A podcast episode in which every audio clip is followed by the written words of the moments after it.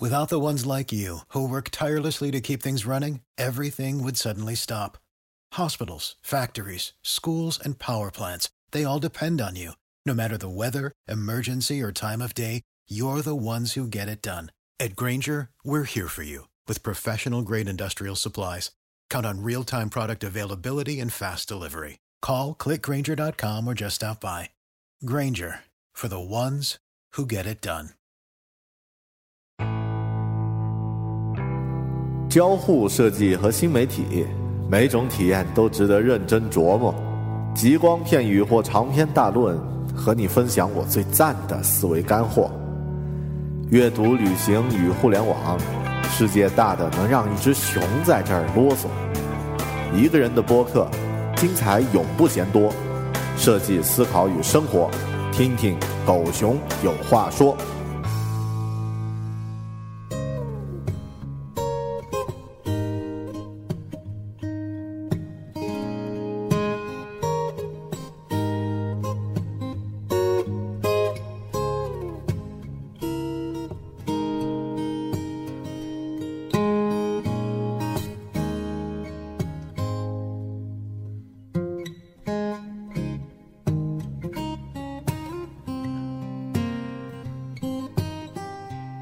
一个人的播客，精彩永不嫌多。设计思考与生活，听听狗熊有话说。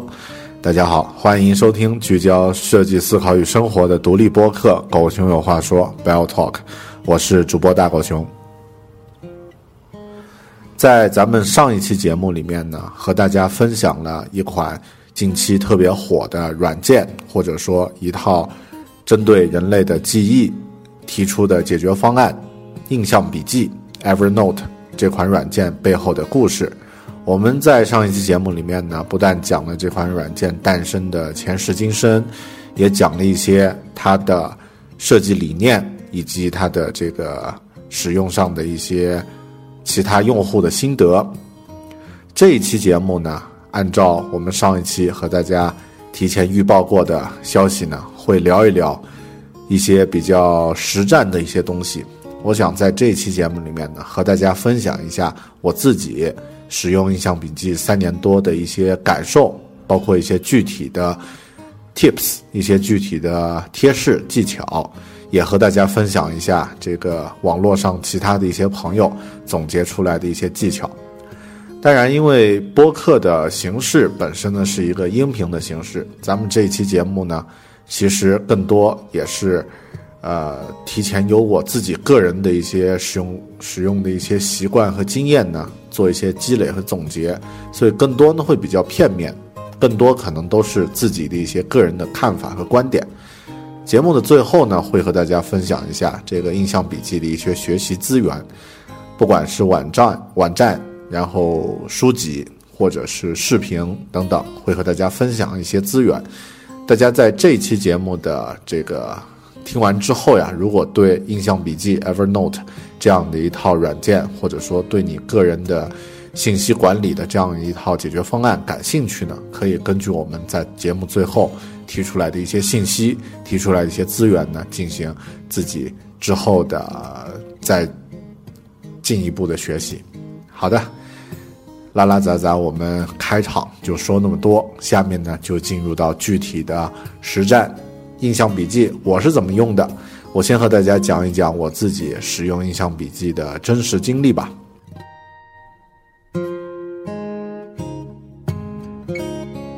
我个人呢，在之前，在二零零几年之前呀，一直都是在用 PC 电脑。学生时代买的第一台电脑呢，也是一台 PC。PC 时代呢，实际上呃，可能很多。宅男、理科生都会有这样的一个习惯：你的电脑上存的东西，一般来说都会分门别类的放好。啊，当然也有很多男同学的一些硬盘里面有很多奇怪的文件夹、奇怪的目录名称，对吧？放着一些奇怪的视频文件。好的，我们节目不知不觉怎么就说到那个环环节上了？但大部分的这个同学呢，大部分的这个使用 PC 过来的朋友呢。一般会使用文件夹这种基本的形式来管理文档。我不知道大家现在一些初学电脑的朋友是如何来学习这个文件管理和分类的。但是在我们那个刚刚开始学习个人电脑的使用方法的那个，呃，应该是算二零零零年前后吧，那段时间呢，呃，还是属于一种比较传统和经典的一种学习方法，就是文件管理方法，就是通过资源管理器树形结构的一种一种这个分类方式。然后呢，很多人也养成了，包括我自己也是，在那个年代呢，就养成了用，呃，分的比较清晰的文件夹来进行文档文档的管理。当时我呢，就是用这种方式，甚至现在呢，也会用这样的一种文件分类的习惯来进行资料的管理。然后使用电脑一段时间之后呢，必然会有一个问题，就是会有一个需求吧，不能说是问题，就是我们经常都会用。这个浏览器去看网络上的一些资料，比如说一些好的文章，或者是一些好的知识类的这个资讯，然后呢，想把它保存下来。在那个时候呢，其实并没有像现在那么多的 RSS 呀，这个印象笔记呀，或者是 Pocket 呀这样的一些很方便的离线阅读的工具。在二零零零年前后的时候，呃，那段时间呢。经常我在使用电脑的时候就会有这样的需求，然后当时呢有一款 PC 端的软件就起到了能够解决我需求的一个一个一个作用。这个软件的名字叫做网文快补，我不知道这个软件现在还活有没有活着啊？因为后面自己不太关注 PC 端的这个软 软件了。网文快补它的名字换过很多次，有也叫做什么 Web Catcher 啊。然后各种各样的名字，基本的功能呢，其实和现在的印象笔记剪藏那个工具呢很像，就是当你在网络上读到一篇文章的时候呢，你可以把这篇文章全部选中，或者是点击把整个页面呢保存到网文快补的这个软件里面，然后呢，之后呢，你就可以在网文快补里面针对性的去阅读你在网络上保存的这个信息。我在当时就养成了一个习惯，就是当了啊，当对某一个领域比较感兴趣，去查资料的时候呢，先会不做任何的这个计划，先第一个步过程呢是资料收集。比如说举个例子，当时我在啊这个啊课余的时间自己读书的时候呢，在一家英语培训中心教课，就是做兼职的老师。然后呃教那个新概念的二册和三册，然后比如说有一课它涉及到，呃这个呃，举个例子吧，比如说涉及到一个基督呃这个天主教堂什么什么，我记得当时是那个 church，然后呃然后那个有有人就会问了，有备课的时候呢就会发现这个教堂有两种，这个 church。还有一个叫，呃，哎，那个词怎么一下子想不起来了啊？另外那个基督教的叫喊，呃，catastrophe，啊，我怎么一下子脑子短路了啊？想不起来了。那这个时候呢，我在提前准备这个课程的时候，你就会把这个文章看一遍，把自己觉得所有需要去收集的资料呢，全部找一遍。找了以后呢，就都存在这个网文快补里面。之后呢，把它整理。消化吸收，然后呢，变成自己可以输出的东西。呃，当时的使用习惯是这样的。在二零零七年，我买了自己第一台小白 MacBook 的这个白色那一款经典款啊。然后当时呢，就开始逐渐的使用这个 Mac 这边的操作系统了。我记得当时使用这个 Mac 上呢，一来就是先找有没有类似像网文快补这样的一个工具。可以收集和整理网络上看到的信息资料的，后面呢找了几个，选了一个，这个名字还很酷，我现在还记得啊，叫 Yojibu，呃，是一个日语的这个片假名，翻译成这这个中文的话就叫大镖客，啊，实际上应该是大大武士吧，应该是这样的一个意思，应该这个软件的作者是黑泽明的粉丝啊，照抄它里面的这个日本文化里面的一个词。叫 Yojibu，那这个软件呢，实际上就起到了一个资料管理的一个作用。当然，这些软件到在那个年代都没有跨平台这样这样的一个说法啊，就是在一个这个电脑终端上可以用的一个一个工具。然后这个 u g b 实际上用了一段时间，并不是特别特别的好用，所以后期呢，我的资料其实还是会回归到最原始的使用文件夹来进行管理的这个阶段。到了一零年，一零年初还是零九年底的时候呢，我开始使用这个 Evernote 印象笔记。当时没有印象笔记这个名字，只有叫 Evernote，然后呃呃开始使用这样的一个软件了。然后当时就说，这个 Mac 上呢有一个特别特别好用的软件，我也不记得是在这个社区里面还是在哪里看到的，或者是有人推荐，呃，但当时自己身边应该没有太多用苹果的，所以估计是在社区里面看到，就是说这样的一个软件呢很方便，所有的资料都可以放在这个软件里面，然后呢，它也这个呃 资料的搜索呀，这个整理啊都特别的方便，特别容易。那个时候你就开始使用这个 Evernote 来用了，然后之后就一直用到现在。二零一二年的时候呢，我初步整理整理了一下自己的这个 Evernote 的这个笔记，当时呢发现自己存的笔记也算比较多，存了三千篇这样的这个文章。然后呢，当时笔记本好像自己创建了那么几个笔记本，但是分分类呢都分分的特别的。混乱，所以这些笔记本一般都是一个层级的。呃，然后大家应该听上期节目知道，二零一二年的时候，这个 Evernote 正式进入到咱们中国，然后呢取了一个很洋气的名字——印象笔记。呃，实际上在二零一三年，那但是我并没有用这个印象笔记的中文版变成我的主力账号啊，因为我更多的资料是存在这个 Evernote 国际版的这个。这个账号里面，所以这个中文的这个版本呢，后期只是在微信、微博里面，啊，做了一些这个关联，但是自己并没有把它作为自己的主力账号去用。二零一三年的时候呢，我也用了一下印象笔记的其他的相关的产品，因为大家知道印象笔记在二零一三年自己做了，包括收购啊，做了一些这个相关的一些产品。可以说，它把人的一些生活方式的一些呃领域呢更加细化了。比如说，它推出了一个叫“实际”的这样的一个啊应用，手机端的一个应用。你可以用这个“实际”呢去拍摄自己平时每天吃的一些美食的照片儿，然后做一些记录，然后可以把这个数据呢直接同步到你的印象笔记的 Evernote 的这个主数据库里面。但是这个有个好，呃，有好也也有它的一个商略策略在里面。比如说，你的确可以把自己的所有的实物都用一个专门的一个应用来进行拍摄和管理，很方便。但另外一方面呢，你的信息的这个数据量呢，自然也会变成一个增量的增长。当你这个拍摄一张呃很多张照片之后，你的这个月容量六十兆的这个免费账号的月容量肯定不够了。这个时候你就需要去增加啊，当然这个是一个摆在明面上的一个很良性的一个促进用户去使用的一个方式，所以我觉得也是特别好。在二零一三年呢，我用了一些用了一段时间这个印象笔记相关的产品，但现在呢并没有太多去用。然后在二零一三年的时候，我就发现一个重要的问题，就是我的这个 Evernote 的这个主账号的数据啊特别的杂乱。然后呢，很多资料你觉得好像存在里面了吧？实际上真正去找的时候呢，并没有保存。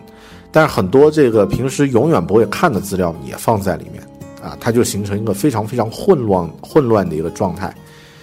啊，所以然后在那个时候呢，我听一个啊，这个比较呃硬核的一个朋友啊，就是大家可能 也听过他的播客啊，I Buk 别克。那他推荐了一个软件叫 Divon Think，那这个呢是一个非常专业的数据管理的一个一个解决方案，但是它跨跨平台方面肯定没有 Evernote 印象笔记做的那么好，但主体呢是在这个 Mac 终端。然后当时呢，我觉得试着去用了一段时间这个 Divon Think 然后用了大概两三个月，后面呢发现发现这个我的 Divine Divine Think 的这个数据库呢一样是一。一塌糊涂，然后呢，这个使用还更更加的不方便，啊，需要的信息呢经常调用不到。最后呢，仍然在二零一三年呢，又回到了这个印象笔记 Evernote 的这样的一个，呃，这样的一个使用的一个状态。那在二零一四年的一月份呢，我第三次认真的整理了自己的 Evernote 的这个数据库，所有的笔记呢数量呢减少到了两千九百篇。系统的整理了我自己的这个知识结构和平时需要去记录的内容，啊，在这一次整理之后呢，我终于可以说自己的这个印象笔记的使用呢，进入了一个非常，呃，正向的或者说非常可控的这样的一个状态了。所有刚刚分享的这一段呢，其实都是我自己使用印象笔记的一个真实的经历。那这段真实经历呢，实际上也可能有很多的。中间的一些故事，大家会引起共鸣。可能我碰到的一些问题，也正是你正在碰到的一些问题。好的，那接下来我们就呃来分析一下吧。就是一方面呢，呃，我当我把这个印象笔记第一期发布之后呢，有很多朋友也反馈了一些真实他们在使用印象笔记的实际情况中碰到的问题。另外一方面呢，刚刚我说的我自己的一些。这个使用的场景中暴露出来的问题呢，咱们来分析一下这些问题的原因，或者说它的表象和原因呢，应该是怎么去梳理。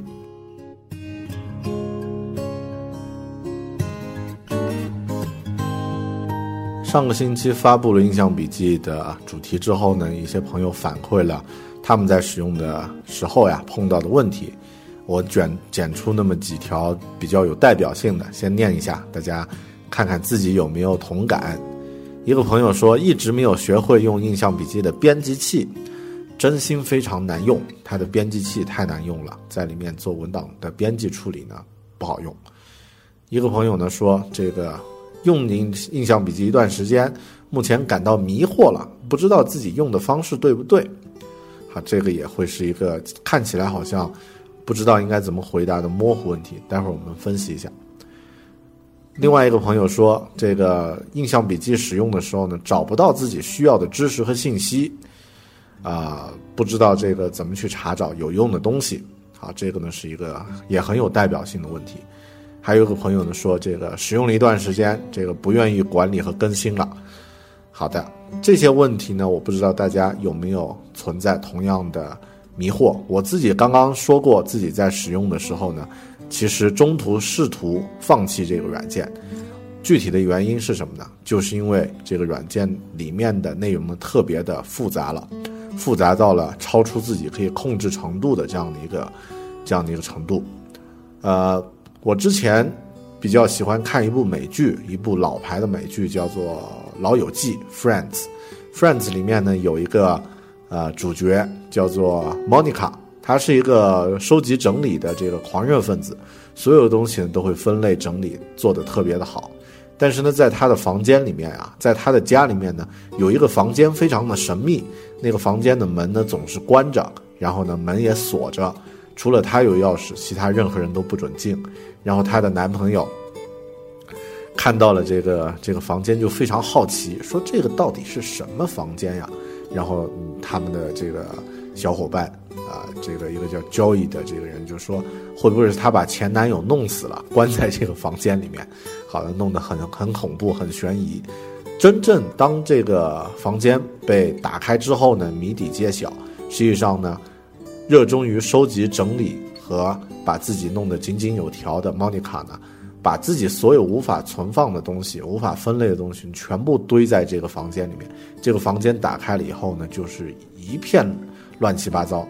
叫 a mess 啊，这样的一个状状态。我们当出现这个印象笔记的这个数据，你不愿意成整理管理呢，大部分都是这样的一个情况，就是里面已经失控了。对于你来说，你的这个数据和信息呢，已经是一团乱麻了。所以我自己也产生过这样的一个重要的原因，导致自己想要重新另立门户，重新用一个其他的软件来管理。所以这个呃。网友们分享的一些问题呢，我自己也碰到过。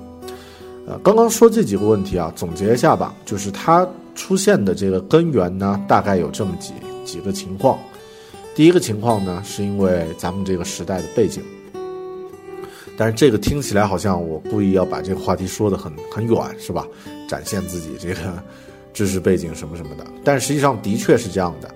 呃，实际上当我们八十年代、七十年代的这些人，九十年代啊，小朋友们啊，这个零零后也可以，在和自己的上一辈比较的时候，我们都会发现，好像自己的这个每天接受的信息量要远远的比自己的父辈要来的多得多。实际上呢，这个不是你的感觉，的确情况就是这样的。呃，好像有个统计说，这个现代人一周接触的这个信息量啊，不管是这个通过什么途径接触的信息量呢，是十九世纪的人一辈子能够接触到的这个信息量的总和。所以，我们现在这个信息爆炸已经到这个程度了。在以往呢，是信息。匮乏的时代，那个时候信息本身会显得特别珍贵。我曾经看一个电视剧还是一个纪录片，里面呢出现了一个道具，上面呢是一张标语，标语上写着“敬惜质子”，啊，敬惜就是尊敬、珍惜的意思，后面呢是字纸，就是有字的纸，啊，说对这个有字的纸呢要尊重、要珍惜。那个为什么会这样的情况呢？因为有字的纸代表一种信息，在古代信息是匮乏的，所以大家尊重和这个珍惜爱护这个信息。但是在现在这个时代，呃，字上有纸这个东西变得特别的常见，甚至是变成一个信息垃圾。你情愿少读一点东西，看到一些这个载着信息的这个啊这个载体呢，有的时候都会觉得烦躁啊。好的，那所以这个是一个大的时代背景，因为我们在这样的一个场景里面呢，一定要找到自己关注的信息的类别，要给自己一个分类。然后刚刚有朋友说这个反馈的问题呢，有有一条说这个感到迷惑，不知道自己用这个东西用的对不对，然后然后这个对他的这个管理不愿意更新和管理了。呃，那我的这个感觉是这样的啊，如果。呃，我们上一期其实已经说过，就不再赘述了。这个印象笔记 Evernote 这个软件呢，实际上它是一款这个管理你的知识和这个有用信息的这样的一个解决方案。可以说，它是一个呃，如果大脑是 CPU 的话，它是一个硬盘的作用。这个时候呢，你就要对自己的这个定位呀，要有一个相对清晰的一个认识。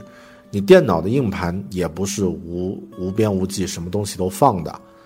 如果你是搞设计的，可能你电脑的硬盘有百分之五十的文件会和设计的原始文件有关，可能是一些素材文件。如果你是搞音乐的，可能你电脑硬盘里面有很多和音乐有关的音频素材或者是一些知识文档。如果你是搞财务的，你可能你的电脑里面有很多财务报表。如果你是啊这个专门卖这个。非法出版物的啊，那电脑里面可能有很多这个奇怪的名字的文件夹和奇怪的视频文件。那你的电脑里面不可能什么文件都有吧？不可能这个硬盘上到天文下到地理，所有的东西都有。对，因为这个所有的这个知知识或者说这些信息呢，对每个人的情况都不一样。我们的这个个人的定位呢？其实是一个基础。如果你把自己个人定位清晰了，比如说我自己是个什么样的人，我关注什么样的信息，我对什么样的信息的关注是一个长期的一个需求，这样的话呢，这些信息对我来说就是应该去收集下来，应该有用的。呃，就像我们很多人看这个呃微信啊，关注了一些不同的账号。有一有有一些微信呢推送了一些这个搞笑信息啊，你觉得很有意思，把它存下来；有的微信账号呢推送了推送了一个这个理财信息，你也觉得很有意思，把它存下来。然后也有推荐其他的，你全部存下来，但是发现没怎么去看，为什么呢？因为你存的那个时候并没有真正在脑子里想一下，这个信息对我来说重不重要呀？然后我有没有价值？我会不会再去花时间去重新再去复习它，或者说再去回顾它？很多时候我们就是一个下意识的本能，就是基于一个农耕时代的一个信息匮乏状态成长起来那种本能，这些东西留着，不要把它扔掉。但是反过来，你应该这样去想：信息它有一定价值，没错，但你个人的时间和精力和你的这个硬盘的容量。价值更大。那这样的话，要学会舍弃。所以，第一呢，我觉得应该是理清楚你自己是一个什么样的人，从哪里来，要去哪里，还是那个保安三问啊，就是你个人的定位清晰了以后呢，什么样的资料对你来说重要啊？而且这个状态是一个动态的，并不是说这个有一些资料对你永远重要。比如说你要移民了，移民的前一年啊，这个移民的相关资料对你来说当然很重要。当你已经移民成功了啊，成功的这个人肉翻墙了以后，你的这个 具体移民的资料还重要吗？不太重要了。那这些是不是应该清空，让你有一个更好的状态往前走？所以这些都是我们需要去考虑的问题。然后另外呢，刚刚说到这个现在的人信息过载，所以过载要有一个方法。呃，日本有一位这个练瑜伽的老师，然后也是一个个人物品收纳整理的一个专家。叫山下英子，前段时间写了一本书，非常畅销。书里提到了一个很有意思的一个词，这个词呢，因为日语发音很短，所以现在甚至成了像 GTD 这样的一种类似的这个啊代号啊。这个词叫做断舍离。其实基本的意思呢，就是你应该考虑这个东西，你所拥有的物品或者说一些资料对你来说有没有用，然后没有用的话，你要坚决的舍弃。这个书里，这个老师甚至举了一个很极端的例子，就是我们农耕时代的朋友啊，像我这种胖子呀，或者是这个咱们的父辈呢，经常会教育我们不要浪不要浪费粮食。比如说，你有一碗饭啊，吃了半碗，还有半碗，实在吃不下了。但是这个咱们这个啊，从农业社会走来的人呢，都有这样的一个感觉：这个浪费粮食会被雷劈的啊，会被那个。鸟嘴的雷震子打雷劈的，所以这个是不是啊？我是不是有没有说错？雷公是不是这个雷震子呢？好，不管了哈，就是会被雷劈，呃，然后你硬着头皮都要把把剩下的那半碗米饭给它吃掉。然后这个山下英子他说了一个概念，说这个啊，你吃不掉，实在是消化不了，你可以不吃的。为什么呢？你可以把这个饭倒掉。啊，大家先别做价值判断啊，你先听他的理由。他这么说：这个你把饭倒了，它是垃圾，对吧？然后你硬着吃下去，它之后也是垃圾嘛？这个也是变成你的排泄物，也是也是没有用的。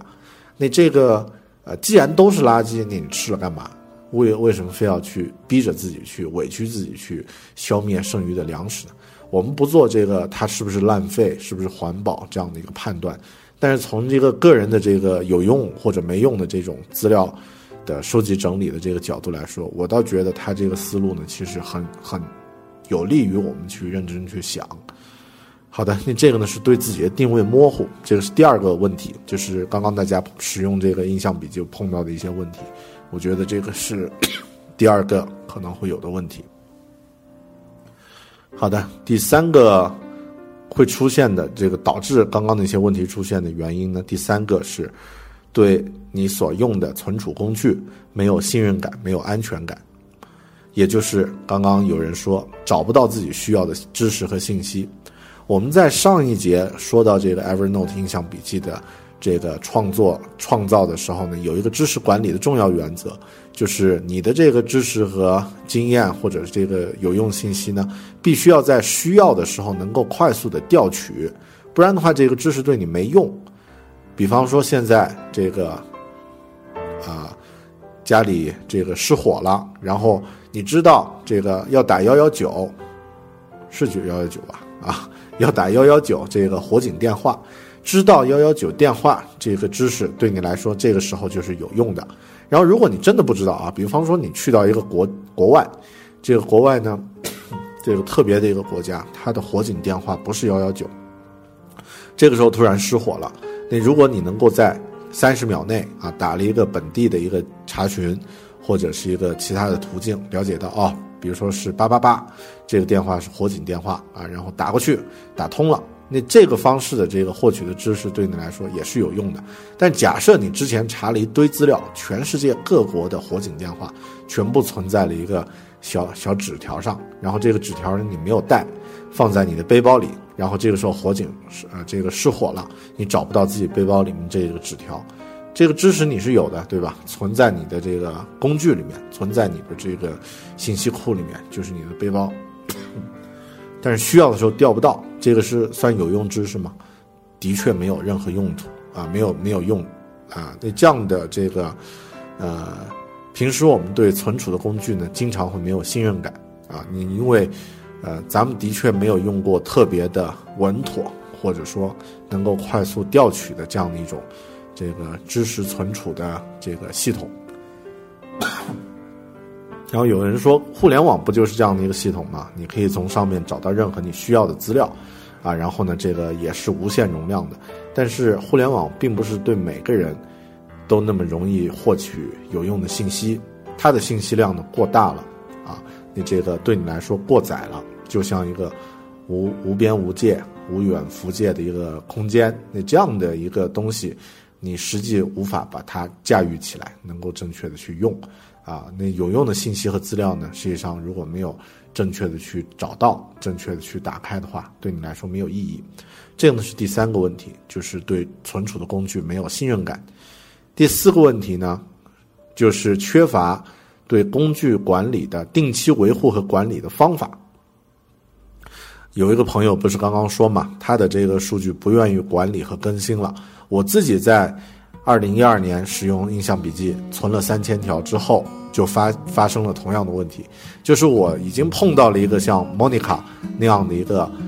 啊，这个迷失的房间。这个房间里面有各种各样我应该去整理，但是无根本无法去清洁整理的这样的一个东西，就会让你不知不觉的想要逃逃离这样这样的一个现场。所以呢，这个是缺乏对工具的整理和管理和维护。的一个基本的方法，呃，其实这个问题呢，大家这样去想啊，印象笔记它的数据呢是知识，对你来说呢是一个工具的容器。我们平时自己有的其他工具，比如说你有一辆汽车，开了五千公里也要拿去保养吧，然后你的这个你这你有套房子，住了一个月你也得打扫那么一两次卫生吧，啊，如果你这个这些。保养和打扫清洁你都不去做的话，那最后这个房子变成鬼屋，这个汽车变成一只这个，呃，一个一个现代文物，这些呢都是呃，我们既然对实体的工具会维护会管理，对这个虚拟的数据的这种工具呢，也应该有同样的这个处理方法，所以。呃，对印象笔记的这个工具发现不好用呢，更多就是因为，第一没有形成一个定期维护、回顾、清理这样的一个习惯，然后呢，还有个问题啊，就是会出现那种全部都留着不清楚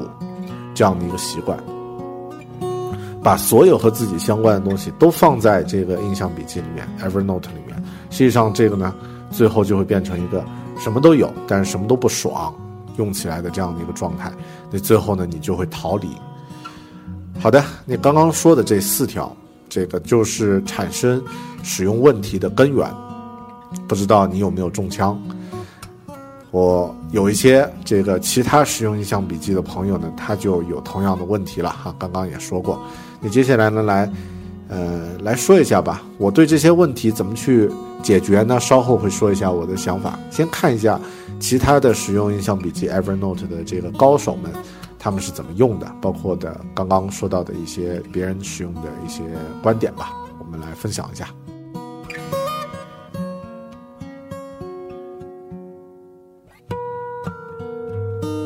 大家如果打开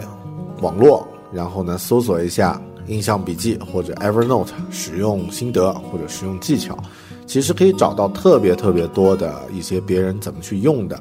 然后呢，也可以找到这个在印象笔记的这个官方博客 Evernote 的官方账号里面呢，也有一些这个优秀的个人使用的案例推荐。然后这个时候大家会发现一个很特别的现象，就是没有一个人，没有两个人使用印象笔记的方式是相同的。其实这个呢，也正是这个软件或者说这套解决方案它的一个底层。解决底层需求的一个特点啊，就是因为每个人、每个人的记忆、每个人的知识结构、每个人关注的这个问题，涉及的领域都是不一样的，所以这也决定了每个人的这个知识信息的储备库也会大不相同。比如说我找了这个一个日本的使用达人，他的确是使用达人啊。这个一共有三千五百个笔记本儿，里面当然有更多更多数量的这个存储的笔记文件了。它这么存的啊，有这个 GTD 的这个东西，然后有 log 类的，就是各种各样各样的记录，日记也好，这个出行记录也好，等等都有。然后呢，有这个照片儿啊，各种各样的照片儿，然后有简报和收集的资料啊，像这个 Twitter 的收藏呀等等。然后有文化类的东西，比如说音乐、书籍、电影的资料，然后有他自己的这个 wish list，就是这个愿望清单清单，然后有记账明细啊，然后也有这个呃地图 map，也有这个店铺好吃好玩儿有趣的店铺收藏的这个 shop，还有食谱，他自己做饭做菜，然后另外呢有这个 MP3，就记录自己。电脑这个使用者记录自己电脑里有的这个 MP3，然后呢还有这个 archive 这个存档的文件来保存一些他自己觉得暂时还没有分类，但是又不想删的笔记，一共三千五百多个笔记本啊，听起来就特别的啊，我觉得，当然只要他自己能驾驭这样的分类也没什么问题。然后另外有一个朋友好像是一个学生啊。那他就列了一下这个印象笔记自己去使用的这样的一些领域，它作为这个最简单的代办事项清单啊，列清单的。啊，作为储物柜啊，把储物的这个实体的这个储物柜呢拍拍拍成照片儿，然后呢记录在这这个印象笔记里面，我的这个柜子里面装了些什么东西，然后呢有这个收藏的明星电影、思维管理啊、记日记、记录联系人。记录手机使用，整理相关知识库，记录美食，记录活动啊，记录阅读文章，记录在读的这个书单等等等等，各种各样的这个分类啊都有。然后呃，这两个朋友呢，他就出现了两个呃，当然从好的方面我们说，这个把印象笔记真正的给它灵活的运用啊，是一个好的方面。另外也出现了一个负面的方面，就是可能会把所有的东西啊都试图放在这个印象笔记里面。呃，有一个朋友说了这样的一个观点，说这个 他曾经啊把所有和自己相关的东西呢全部放到 Evernote 印象笔记里面，但这种感觉呢其实就有点像花了九百九十九买了一个山寨手机一样。山寨手机我们都知道什么都有嘛，功能什么都有。拍照对吧？视频，啊，这个微信聊天都有。它这个，呃，所有资料放进去的感觉就是样样都有，但是样样都不爽。这个呢是他的一个观点，所以我的观点其实也是这样的。你不应该把所有的东西都放到印象笔记的这个数据库里面，还是应该有取有舍。那这个。啊，自己应该根据自己的这个知识结构和使用习惯呢，整理出适合你的这个数据库的这个分类，然后呢，再相应的把资料呢放在里面。这个呢是别人使用印象笔记的一些啊一些分享。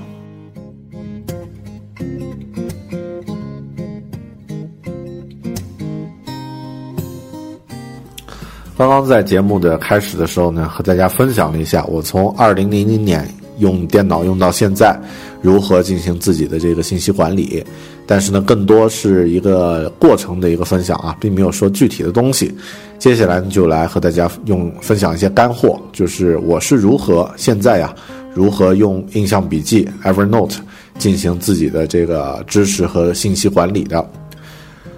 呃，目前我自己有两个账号，两个印象笔记 Evernote 的账号，一个呢是付费的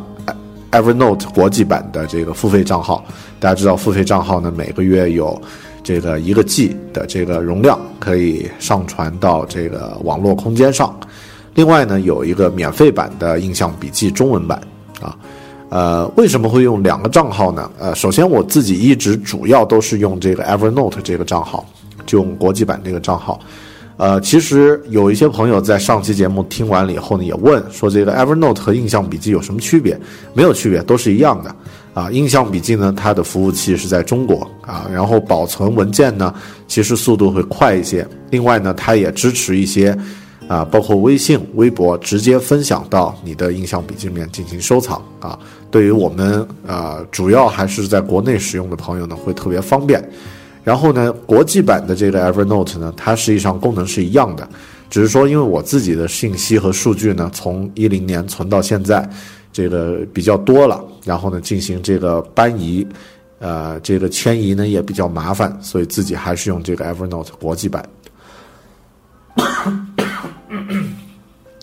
然后呢，在二零一四年二月，就是这个星期啊，自己统计了一下，目前呢，我自己在印象笔记呢，一共有四十六个文件夹，然后呢，有两千九百一十六篇笔记。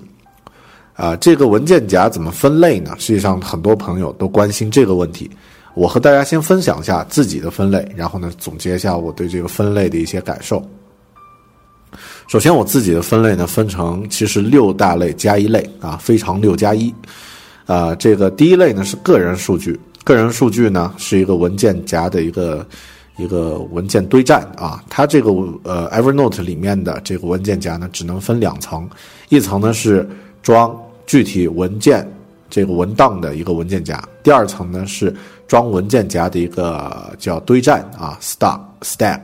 那就这两层啊，不能再再分太多了啊，它并不像那个微软的这个数据，呃，数型呃资源管理器那种啊，可以无限分下去。我自己的这个个人数据呢是一个文件夹组，里面呢有这个个人资料。然后呢，也有一个 log，就是工作和平时的日志记录、工作笔记啊。然后呢，有这个个人证证件照片啊。那这个另外呢，还有我自己个人的图片。图片呢，当然也有分，像这个长微博啊，或者是信息图，或者个人的照片的这个处理，这些都有。呃，这个呢是个人数据第一类，第二类呢就是各种各样的笔记啊。笔记呢，我是按照这个，呃，一些领域还有一些时间进行划分的。这第二组呢就是自己的个人笔记，第三组呢就是我自己写的文章啊。你这个单独分出来，因为，呃，这个其实平时自己写的东西啊，有些是很零散的，比如微博啊，或者是微信朋友圈。然后有一些东西呢是比较具体的，比如说博客、这个读书笔记，或者是这个我在其他报纸上发表的一些这个专栏文章。那这些呢都用一个文件夹组来进行存放。然后不同的，比如说我的微博呢，每一条最终呢都会有一个每周会整理到一起啊，有一个半自动半自动化的流程会整理到一起。这个呢是我的第三组，就是这个文章文章组。其实就是我写的东西。第四个呢，就是比较重要的，或者说数据量特别大的一类了。这个文件夹组呢，叫做知识库。啊，那这个知识库里面呢，其实就把我自己关注的一些这个领域的文章、自己看过的一些资料、觉得有用的信息呢，全部会分类存在这个知识库里面。比如说，举个例子啊，设计师可能会关注这个呃文件的开本。啊，纸张的开本，那这个资料呢？平时你如果真的需要去查也可以，但是我在我的这个啊关于设计设计相关的这个文件夹里面就有这个相应的资料存着。同样的，比如说像现在做交互设计比较多嘛，啊，比如说像这个啊，当然有些数据现在已经记得住了，比如说这个 iPhone、i iPad 上面的图标，它不是有个圆角嘛？这个圆角呢是这个。如果是幺零二四乘幺零二四的分辨率，那这个圆角的这个弧度呢是一百八十啊，一百八十像素，啊，当然之前呢这个信息没有记住，我是存在自己的这个印象笔记里面。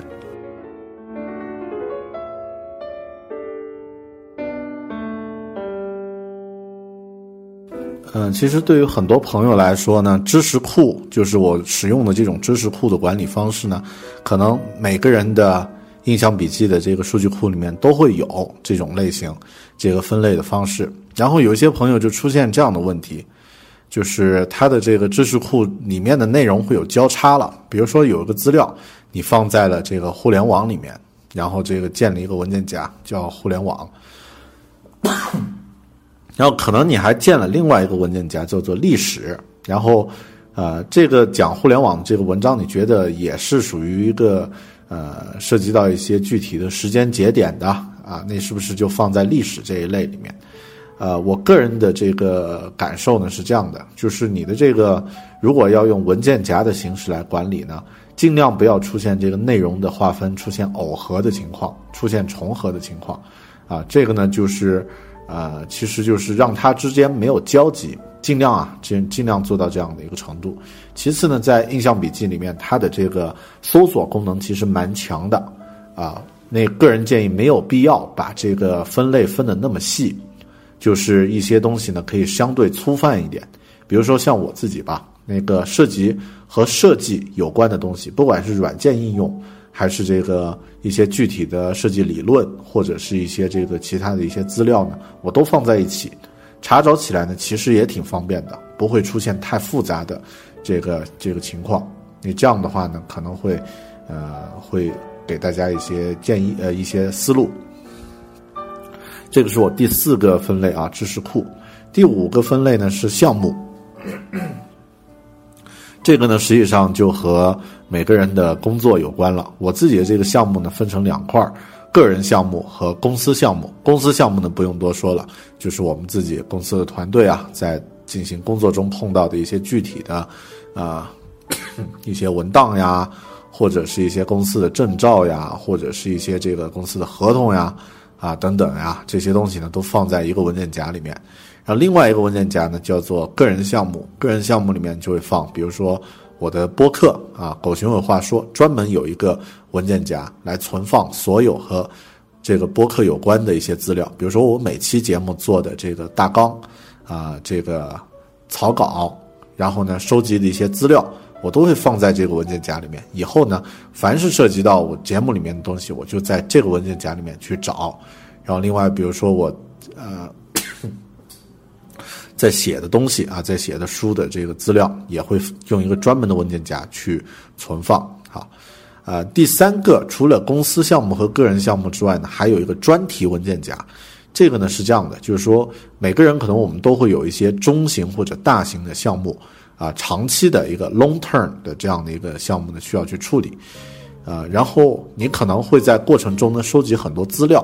这个时候这些资料呢，啊，可以用一个专门的文件夹来存放啊。当然之后，比如说这个事情结束了，那这个资料你可以重新再整理，但是在还没有开始的之前呢，做资料储备的时候呢，可以专门去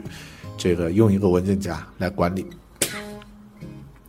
举个例子吧，比如说我那个二零一四年一月份参加了那个厦门马拉松一个全程的马拉松比赛，之前呢，实际上在二零一三年我已经开始准备了。准备呢，除了这个具体的这个训练计划之外，其实也查了很多资料，比如说饮食上应该怎么注意呀，训练的这个计划呀，热身呀。那当时呢，查了很多跟马拉松、跟长跑有关的资料。我都会用一个专门的文件夹，叫做我的马拉松。那这个文件夹呢来存放。比如说，我查到了有的昆明的朋友说啊，某某路这条路呢，从起点到哪里，终点在哪里，跑步练习起来其实挺方便的。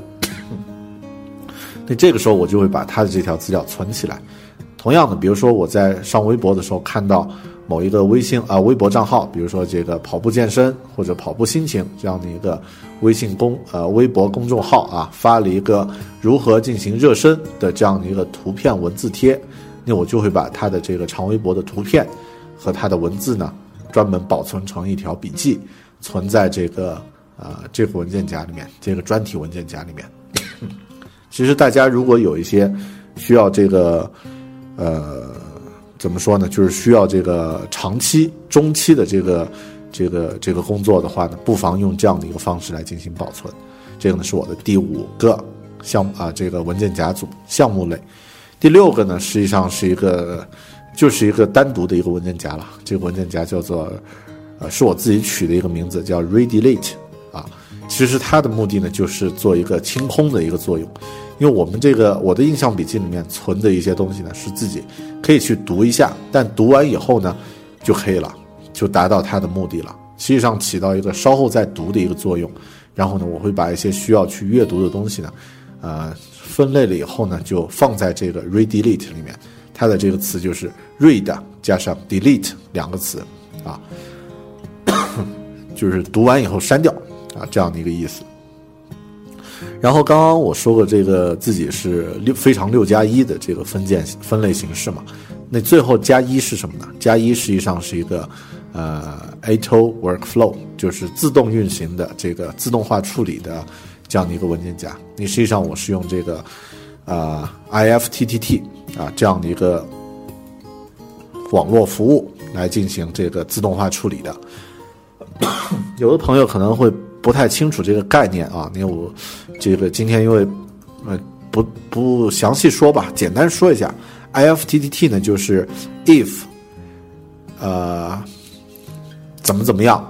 然后呢 then 怎么怎么样啊，那这样的一个呃英文单词的一个英文短句的一个缩写，好像是 if this then that 啊，如果这样那就那样啊，这样的一个说起来怎么那么绕口呢？这样的一个网络服务，那它可以提供一个服务，就是说，呃，比如说，呃，你在 Instagram 里面拍了一张照片儿，然后呢，这个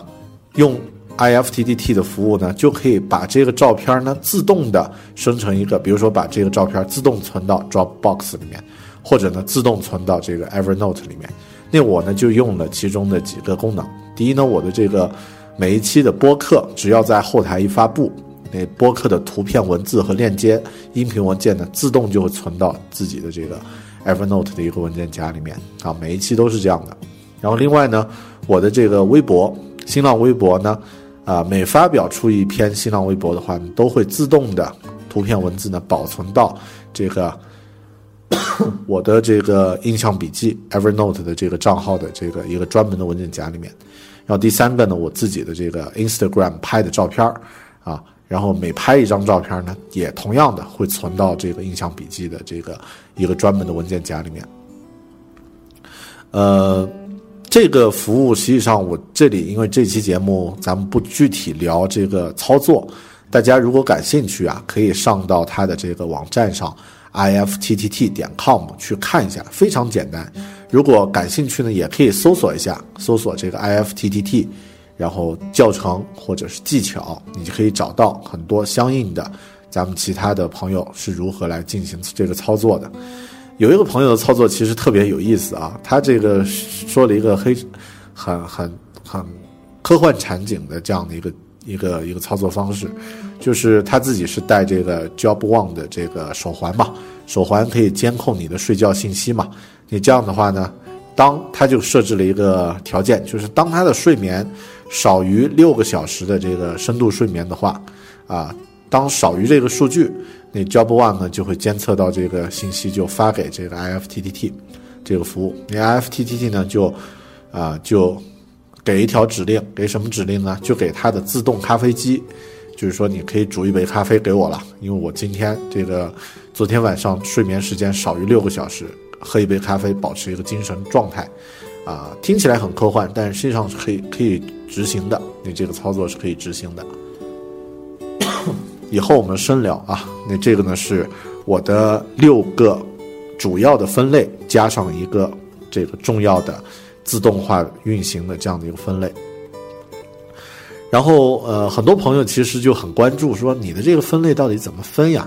我这里其实不想说太具体，呃，不是因为怕怕分享啊。其实就是刚刚我的观点，每个人的知识结构、关注的信息都不一样，你必须自己先去梳理一下自己的这个关注的信息，自己需要去保存的信息是些什么东西，不然的话，很可能会形成你今天对做菜感兴趣了，建立一个文件夹，上面写着菜谱，结果这个菜谱的这个菜单。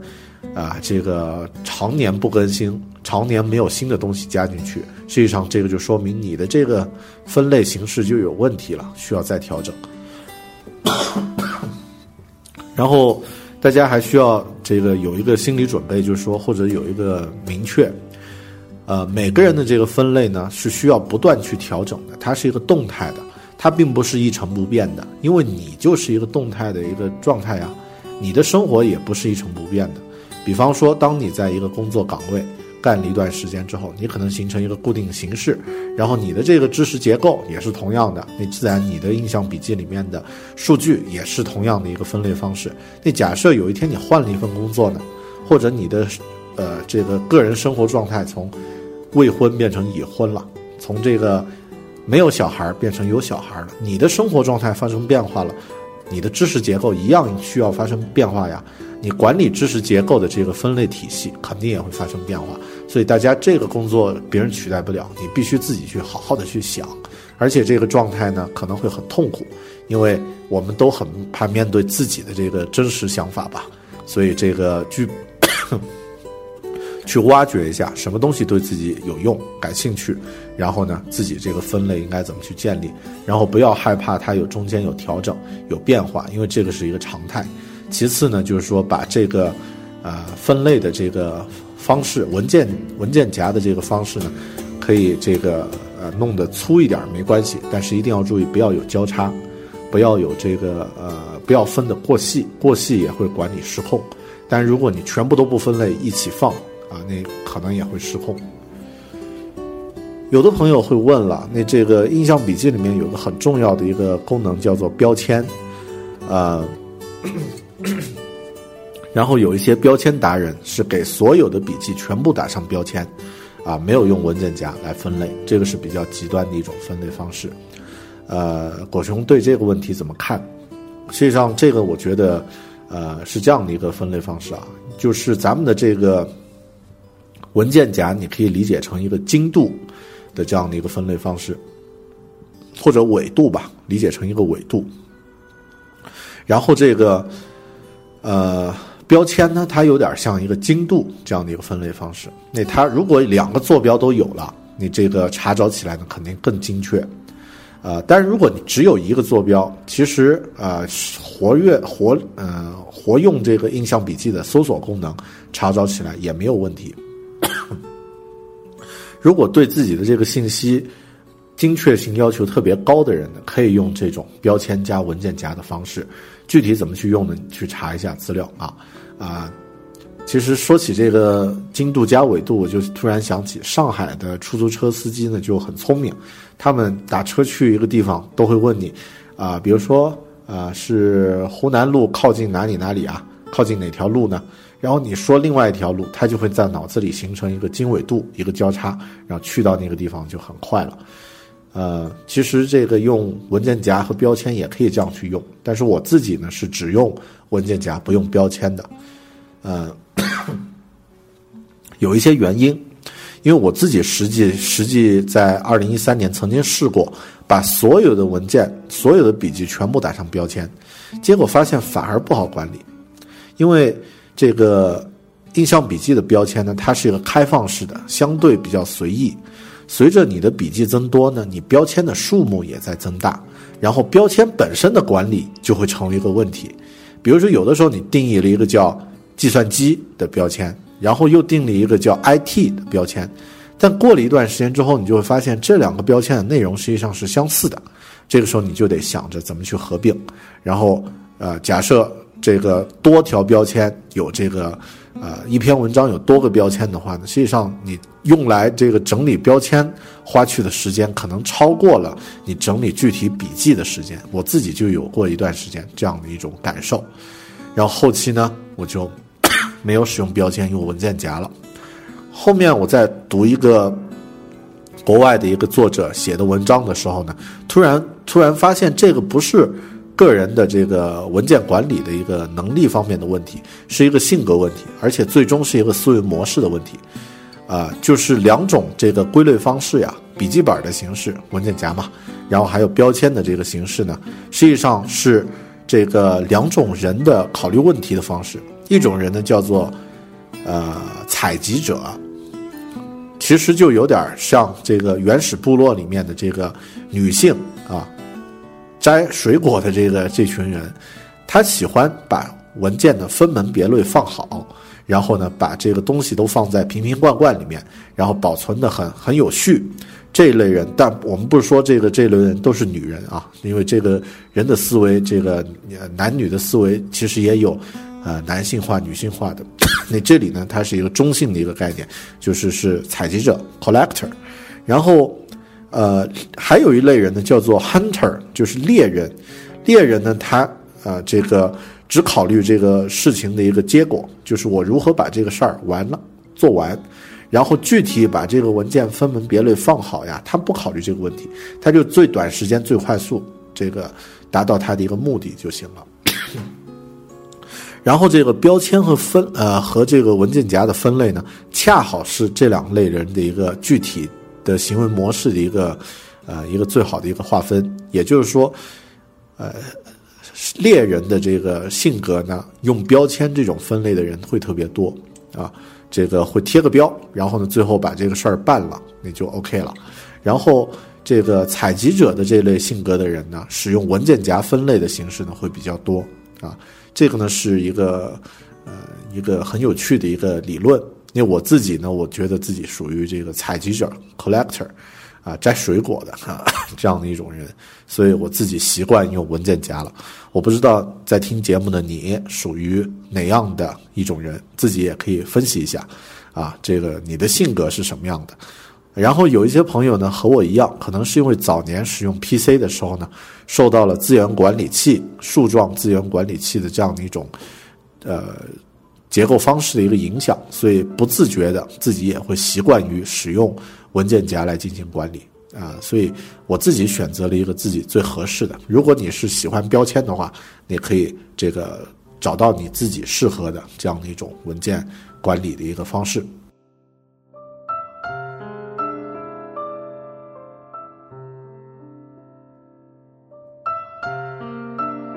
呃，接下来说一下我的呃工作的流程，就是我自己的这个文件管理的整套流程是怎么做的啊？这一套也是很干货啊，当然根据你的呃你的感觉来判断了，它到底干不干货。呃，首先我的这个印象笔记 Evernote 里面呢，有一个呃类似一个 Inbox 的这样的一个文件夹收件箱，需要我处理的资料呢，第一步会先放到这里啊。那这个收件箱的来源呢，其实。呃，有很多方式。那如果我在用这个呃电脑进行工作啊，那实际上呢，就是默认存一条笔记，它就自动存到这个收件箱里面。我给自己的这个文件呀设置了一个快捷键啊，比方说我要把一个图片存到这个印象笔记里面，我的这个快捷键呢就是把这个图片复制一下，然后快速粘贴，就是 Control 加 Shift 加 V。然后它自动就会在收件箱里面使用这个文件呢，来创建一条新的笔记。当然，如果你选择了一个啊一篇文呃一段文字，比如说选择了一段这个网络上复制拷贝下来的一个一个一段文字，然后呢，我再按一下这个啊我的快捷键自定义的快捷键 Shift 加 Control 加 V 键，它自动就把这段文字就发送到我的这个收件箱了。这个呢是我在使用电脑端呢会用到的一个经常用到的一个操作。那另外呢，我在这个手机的终端呢有一个快速输入的一个一个 App，非常好用，叫 Drafts 啊，这个软件非常好用。Draft 啊，D R A F T。那它是我的这个 iOS 设备，就 iPad 和 iPhone 上的主要的一个文字输入的一个工具。但我的文档呢，很多又会在 Drafts 里面自定义，就是把这个文文字的内容存到这个 Byword 里面，或者是 Day One 的这个日记簿里面，或者是存到其他的地方。然后呢，也有这个，呃，从呃从这个 Draft 直接发送到这个 Evernote 里面啊。那这个设置是有的。那这两个就是我主要的这个输入的方式。呃，有的朋友可能会。会说这个还有像音频呀这些也可以用手机终端的 Evernote 来输入。实际上我自己反过来，手机端的这个 Evernote 我从来不用它进行输入，因为我自己觉得收件这个获取这个原始信息的这个步骤呢，呃，实现的速度越快越好啊！不要中途这个还打开这个软件还要多等几秒，那这个使用的时候它就不是一个好用的软件。所以，呃，我的这个。iPhone 端的这个文字输入 draft 呢，它这个打开可能就是一秒钟就打开了。然后在电脑端，如果要把一个东西复制粘贴到这个印象笔记的收件箱里面呢，一秒都不用啊，这个速度很快。所以这两个呢是我的一个基础的啊一个处理收集文件的一个方式，最终呢都存到印象笔记里面。然后我基本的流程是这样的，对我我觉得有用的东西我就这样去存。然后呢有一个非常重要的一个呃每周回顾。这个对使用印象笔记来说非常重要，也就是说，在每周每周回顾的时候呢，我会再去看这个 inbox 里面收件箱里面的文呃这个文件这些个笔记，然后呢，根据它的这个内容呢进行划分。实际上，这个也符合 GTD 的一个管理的法则，就是比如说，我觉得我需要去读一下，但读完以后没用了。啊，那这个笔记呢，我就会把它发到这个刚刚说的自己的 redelete 那个文件夹里面。如果我觉得这个资料是设计类的东西，那可以存个档，以后还可以再看，呃，可以查阅的东西呢，我就会把这篇文章这个资料呢放在自己的这个 设计相关的这个文件夹里面。如果我保存进来的是自己写的一篇文章。啊，比如说我写了一篇文章，贴了一个长微博，我会把这个图片呢保存下来，然后呢把这个图片呢直接存到这个印象笔记里面，然后在每周回顾的时候，我把这个文件呢整理到相应的文件夹里面。呃，当然也有一些就是当时存可能觉得有价值，然后最后在整理的时候发现其实对我没没没用。那这个资料我就直接把它这个笔记就直接把它删掉了。那我会清空自己的这个 inbox 这个收件箱，然后让它各就各位，确保我保存的资料对我来说真的是有用的，以后是可以用得到的。这个呢是整理的一个重要步骤。大概一周呢，在这个周回顾的这一天，可能我会花上半个小时到一个小时来做这个整理工作。实际上做得快的话，这个速度其实也。也还是呃半个小时就可以搞定了，然后这个呢是每周回顾，这个对对你的这个印象笔记的管理呢，我觉得这个步骤是每个使用印象笔记的朋友一定要有的这样的一个过程，它就会避免你的这个呃存储的仓库不会变成像老友记里面 Monica 的那一间这个不知道怎么去清理的这个神秘房间了。啊，这个呢是。每周回顾，第二个呢是基本的流程呢，就是刚刚说过，我我的这个印象笔记里面有一些项目型的文件夹嘛，啊，所以我的这个文件夹是这样的：当一个项目结项的时候，比如说公司项目你收完钱了，这个项目交了差了，那它属于一个结项的项目了。这个时候结项项目呢一定要进行清理，文件夹也是这样，印象笔记里面的资料也是这样，就要对它进行一个具体的清理，把过程中的文件呢。啊，没有用的就删掉，有用的呢保留为素材，然后呢只留最终的一个结果的东西。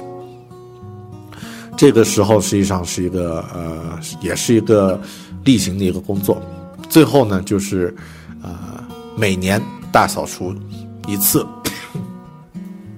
其实就跟我们个人一样，每年你到年底了，这个准备过年了啊，要这个大扫除，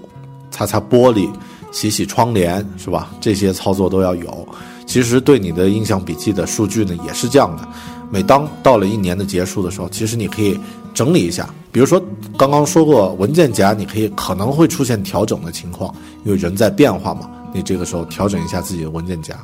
然后呢梳理一遍所有的文件、所有的笔记。有一些笔记没有用了，就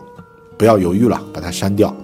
我们都知道档案局都可以。一一个十年就销毁一批文件了，你咱们个人啊，这个文件的处理可能速度还可以更快一点。这个一零年你读起来很有价值的文章，可能到了一四年，它已经不太适应这个这个事物发展趋势了，你可以把它删掉了。所以大家听到我的这个基本的管理流程呢，就是一个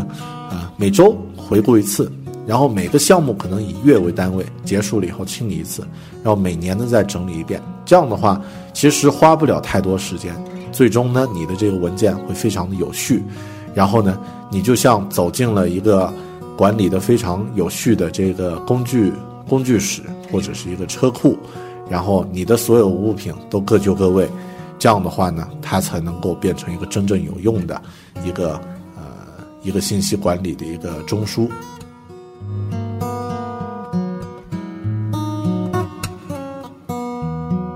然后我们说了一下这个基本的流程，其实还有一个自动管理的流程啊，自动自动流程，自动流程呢，刚刚我说过，这个首先会有一个保存自己写的微博啊，具体操作形式，呃，大家可以上网查一下啊，新浪微博自动保存啊，如何存，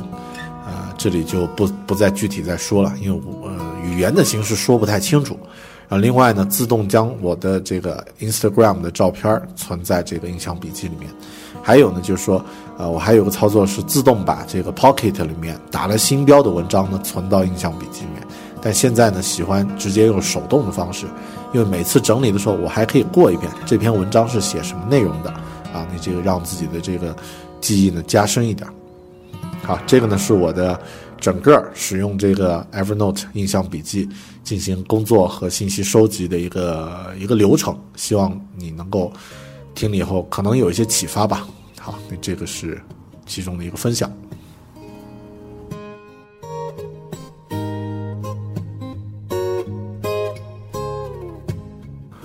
呃，接下来说一下什么样的文件不适合用 Evernote 印象笔记来管理。实际上，刚刚也说过，有个朋友说啊，什么资料都存到印象笔记里面，就像一台九百九十九的山寨手机，什么都有，但是什么都不爽，啊，自己一定要去划分啊，不管是用这个断舍离的这个思路，还是对自己的整个人生和目标有一个规划呢，那实际上都都是一个操作形式。我个人是这样觉得，这个 Evernote 印象笔记呢，它是一个。非常优秀的开放平台，所以也可以承多承担很多功能，但是呢，这些功能也可能会让它变得过于臃肿，比如说像有点像这个 iTunes 的这这个目前的这个形式了，啊，比如印象笔记里面它可以有这个呃提醒啊，这个那这样的话，有的朋友就可以用它来进行 To Do List 的管理、待办事项的管理，然后提醒事项的这个管理。然后有的朋友呢会把自己使用的密码呀什么的放在印象笔记里面，只要给它设置是密码，它自动会变成这个 不是明文的这个密码。然后我自己现在是这样的，呃，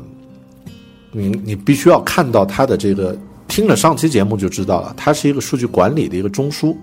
所以像刚刚有朋友提出来说，为什么印象笔记的编辑功能那么差？因为它本身就不是作为一个编辑的一个一个一个工具啊，它的核心价值不在编辑上，不在进行文档的格式化呀、排版管理啊，它就是把这个文件存下来就行了。所以不要去用它的这个编辑功能，那个是它的短处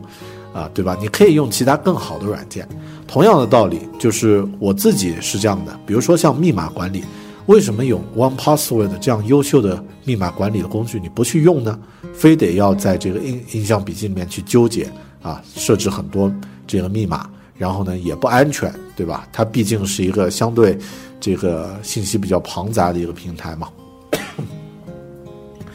那其次呢，像我自己的这个代办事项，我肯定不会在这个印象笔记里面来管理，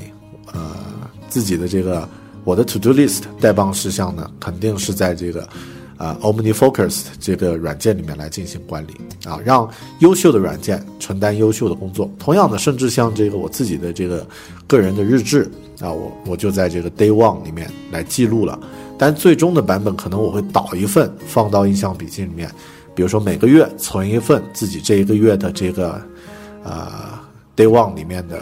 日记，然后存到这个印象笔记里面做一下备档，但是我不会在这个印象笔记里面进行编辑和处理的。那这样的话，啊，自己折磨自己，对吧？还有一类呢，就是这个大型的这个 PDF 文档，啊，这个呢，我虽然这个印象笔记可以存 PDF，可以识别 PDF，但是啊，我自己的个人使用是经常会有这个几十兆甚至更大的这个 PDF 文件会出现。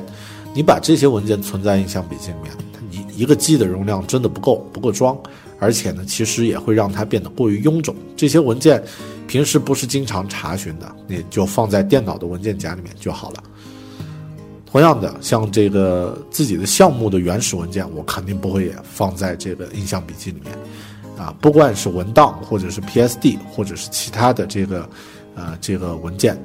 过程中的文档，我就单独为它创建一个这个文件夹，用它来管理。过程结项了，整理出最终的这个需要保存的内容呢，存到印象笔记里面，这个没问题。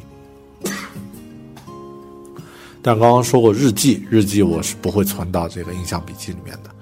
好的，这些都是我不会存在印象笔记里面的文件，所以有的时候呢，呃，选择什么都存是特别简单的一件事儿。把一些你觉得呃可以存进去的东西呢，好好想一想，用更合适的软件去去去去存放它，去编辑它，去分享它，可能需要花费你更多的时间，但是这个时间我觉得是值得的。好的，你刚刚说的这些呀，都是我自己如何使用印象笔记的一些重要的啊心得和技巧啊。说了我自己的分类，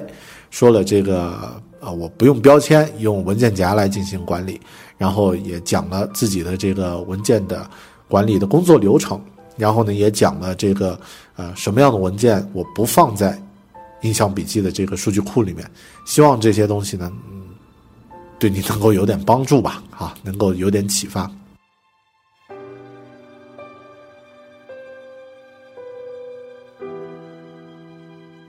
呃，啰嗦型的节目嘛，所以不知不觉又录了很长时间。最后呢，应该要收尾了。呃，在收尾的时候呢，我想和大家讲一讲这个印象笔记的一些资源。你在之后听完这期节目，如果你对印象笔记有更深的这个想要去了解和掌握它的愿望的话呢，可以在这些资源里面，在这些这个呃，不管是网站还是这个书籍里面呢，找到更多的关于它的一些介绍和。使用的方法，呃，首先是这个说一下图书啊，书籍，书籍呢，我自己看过一本这个印象笔记的书，叫做《Evernote Essentials》，啊，这个《Evernote Essentials》，那这个是一本呃英文书，但是写的呢其实也并不复杂，啊，其中呢讲了一些这个 Evernote 印象笔记的使用技巧，然后呢也有很多这个中文版的书。推荐大家呢可以找一找这个美日和台湾地区的一些相关的书籍，因为这一类的书呢，在这些地方呃印象笔记的高手比较多，所以写的呢会比较好。好像有一本叫做 Evernote 超效率数字笔记术啊，我不知道没看过，但是好像听别人说口碑还不错。然后有一本叫做 Evernote 一百个做笔记的好方法，数位化重整你的工作与人生。啊，这个一听就是台湾风格的这个文啊，这个这个文风啊，那这个大家可以找一找啊，适合自己的书其实也有很多。然后说一下网站吧，网站多的不说了，我觉得就呃用好两个就行了。中文的这个印象笔记的官方网站啊，印象点 com 啊，y a y i n x i a n g 点 com，印象全拼的这个缩呃。这个拼音，然后呢加上点 com，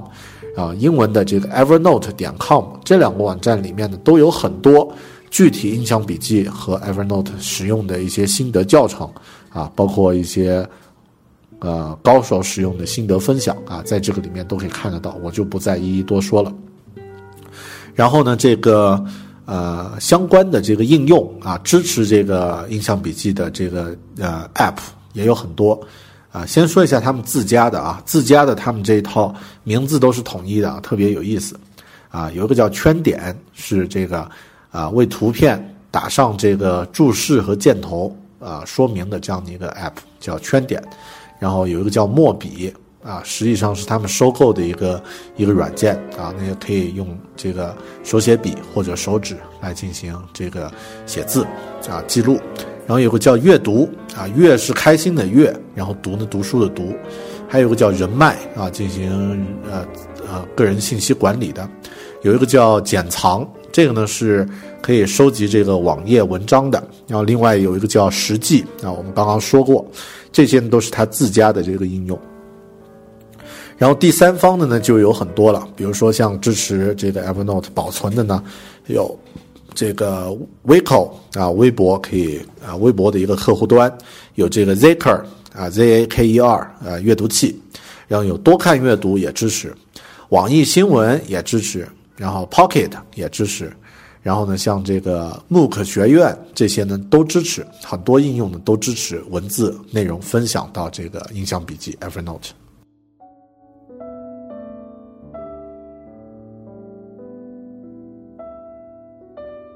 鉴于时间的关系啊，包括这个，因为播客这个形式本身就不太适合进行，呃，丰富信息量的一个分享，所以今天咱们这期啊，差不多也就录到这里了。很多朋友如果对印象笔记和 Evernote 有更多的想要了解的愿望呢，呃，因为我之后工作可能比较忙啊，大家在这个微信或者是这个啊微博上和我互动的，我不一定能够一一的全部回答。建议大家呢，不妨都添加一下这个印象笔记的微博官方账号啊，就是印象笔记这四个汉字啊。他们的就像上期节目说过啊，他们的这个官方账号的这个运营呢，我个人觉得非常的成功，而且一般如果你有相关的问题，他都会替你去回答的很好。所以建议大家都去关注一下他们的官方账号。然后，如果你有和这个印象笔记和 Evernote 相关的一些心得感受，想要和我分享呢，也不妨在微信里面留言。我啊，就像刚刚说，不能保证每条都回，但是我肯定会全部都看。好的，那今天这一期关于 Evernote 印象笔记的节目呢，就到这里了。啊，谢谢你能够听到这里啊！如果有更多呃心得感受呢，就。加微信分享了啊，说了三遍，我就不再啰嗦了。好的，谢谢你收听《狗熊有话说》，咱们下期再见，拜拜。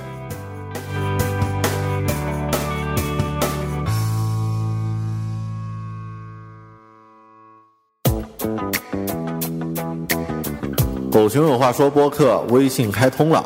通过订阅“狗熊有话说”微信公众号，可以随时和大狗熊互动。更可第一时间收到节目信息与独占的分享。